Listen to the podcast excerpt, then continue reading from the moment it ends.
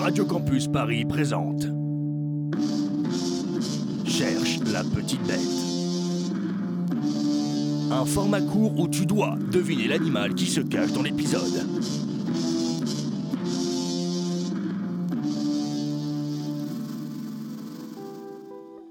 En hiver, tous les samedis à 14h, Monsieur Ernest vient déposer du beurre dans un perchoir. Nous allons rencontrer l'énergumène qu'il souhaite attirer. Pour cela, nous sommes passés dans le rapetisseur afin de pouvoir suivre notre interlocuteur Eritacus Rubecula. Pardon, euh, oula, pardon. Hmm, bonjour, vous êtes Colette et Jean-Louis Enchanté, Eritacus rubecula. Enfin, appelez-moi Eritacus, ce sera plus simple. Enchanté. Enchanté. Hmm, Je vois tout de suite que vous me jugez, mais non, je ne suis pas un assisté. Je me nourris à cette mangeoire parce que je n'ai pas le choix. Vous savez, il est bien gentil, hein, monsieur Ernest, de penser à moi. Parce que grâce à lui, je reste ici cet hiver. Aucun jugement de notre part, nous souhaitons simplement apprendre à vous connaître. Vous vous nourrissez de quoi quand Monsieur Ernest ne vous offre pas de plateau repas? Je chasse. Sans vouloir me vanter, j'ai un œil très performant. 300 degrés de champ de vision. Et ouais. Pas mal, hein Nous, on a que 180 degrés de champ de vision. euh. Le truc, c'est que mes yeux sont sur les côtés pour avoir ce champ de vision incroyable.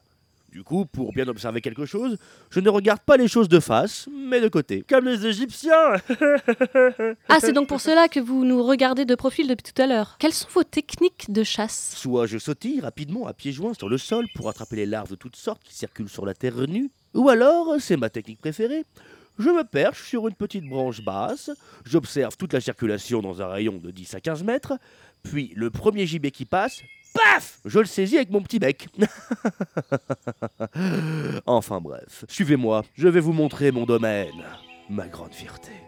Attention, 3, 2, 1, décollage. Ouh, ça décoiffe. T'as raison, Colette, la décoiffe Oh là là, et que c'est beau la nature Alors, vous voyez, d'ici, on peut voir toute l'étendue de mon territoire. Il fait à peu près 70 hectares, c'est-à-dire la taille d'un terrain de football, ce qui est très bien pour moi.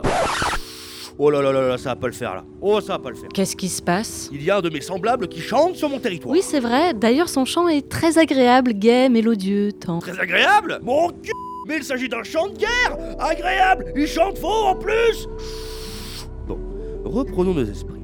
Il va falloir que j'aille me confronter à cet intrus et on verra qui va gagner cette bataille. Attention, je vais atterrir. Là, tu cherches les histoires ou quoi? Tu chantes en plein sur mon territoire. J'espère, j'espère que tu comprendras qu'ici c'est chez moi. Réponds, réponds. Regarde bien, je lève la tête pour que t'observes mon cou. Et si tes yeux sont bien ouverts, tu verras qu'il est je roux. Oui, moi aussi il est rouge, mais c'est chez moi. Jeu, 7 et match.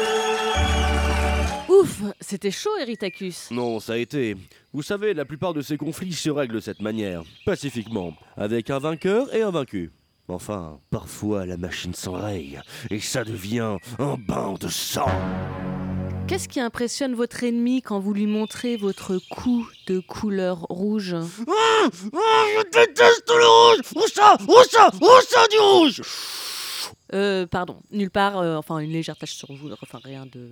Bref, en tout cas, c'est un très joli domaine que vous avez là. Avoir un territoire pour notre espèce, c'est vraiment notre raison de vivre. Il faut savoir que si on n'en a pas, on n'intéresse pas les femelles. Et comme elles sont moins nombreuses que les mâles, eh bien, autant mettre tous les atouts de notre côté. Euh, les femelles ne peuvent pas se trouver de territoire elles-mêmes hein Ah si si, les femelles aussi ont leur territoire, mais en hiver elles le quittent pour rechercher un partenaire. Puis elles se retrouvent un territoire à l'automne, une fois que les petits sont autonomes. Bon, d'ailleurs, on a terminé là parce que c'est pas le tout, mais je suis assez solitaire dans le temps normal et là ça commence à faire beaucoup là. Oui, je pense que l'on a le matériel nécessaire. Merci, Eritacus. Alors, tu as deviné? Petite taille, un bec, des ailes et un cou rouge. Allez, ça commence par un R. C'est fini, mais on reviendra. C'était Cherche la petite bête sur radiocampusparis.org ou sur le 93.9 FM. Gros bisous.